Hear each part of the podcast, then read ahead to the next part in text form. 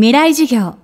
この番組は、オーケストレーティング・ア・ブライター・ワールド NEC がお送りします。未来授業木曜日 Chapter 4未来授業。月曜から木曜のこの時間、ラジオを教壇にして開かれる未来のための公開授業です。今週の講師は、元厚生労働事務次官、村木敦子さんです。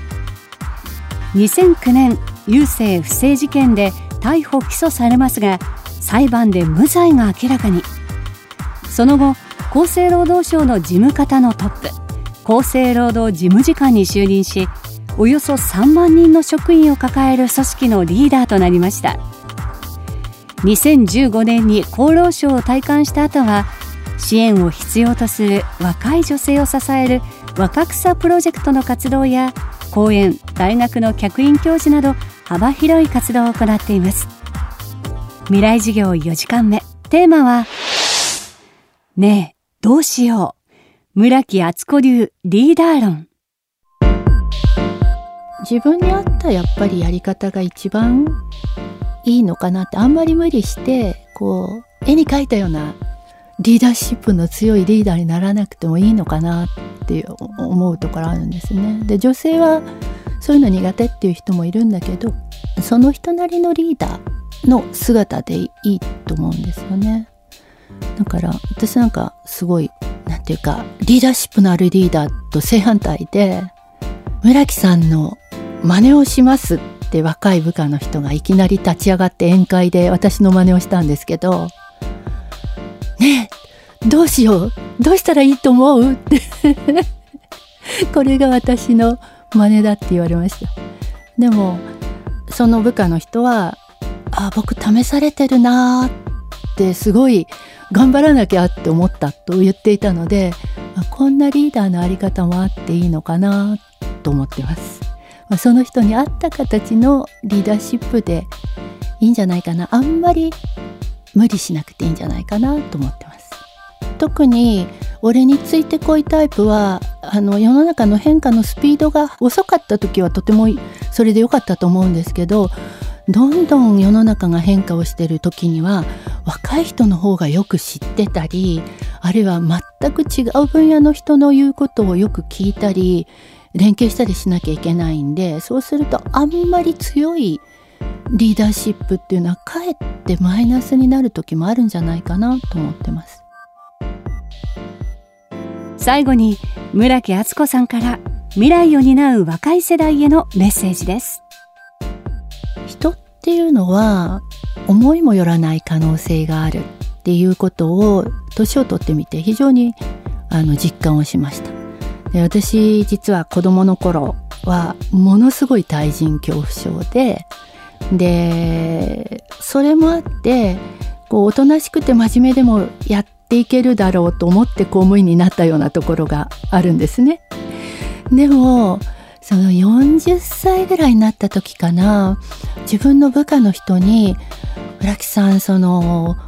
こう営業上手ですよね人間関係作るの上手ですよね」って言われて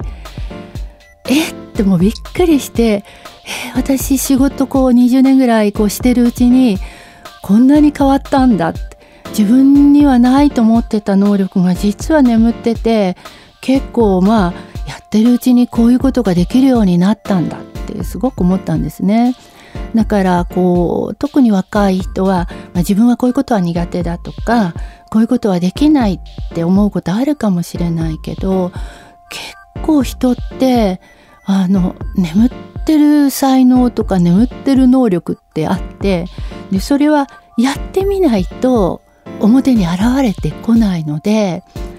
ぜひ怖がらずにこうチャレンジをしてほしいというふうに思ってます。で私漫画大好きで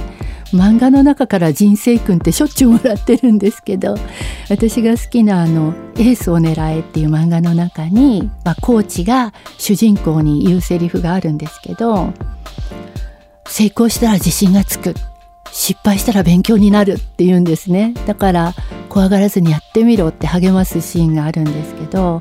私だから仕事で失敗するとこの言葉をよく思い出してですね勉強になったって思うことにしてるんですけどそうやっていくうちに本当に思わぬような自分の力を自分で発見することがきっとあると思うので是非ちょっとだけ勇気を出してチャレンジをしてもらいたいというふうに思ってます。未来授業。今週の講師は元厚生労働事務次官村木敦子さん。今日のテーマはねえどうしよう。村木敦子流リーダー論でした。村木さんの著書日本型組織の病を考えるも角川新書から発売中。自身の経験も踏まえて日本型組織の不祥事がやまない理由を綴っています。さて10月11日はカミングアウトデー未来授業来週はトランスジェンダーとして日本で初の大学教員となった性社会文化史研究者三橋純子さんを講師にお迎えします。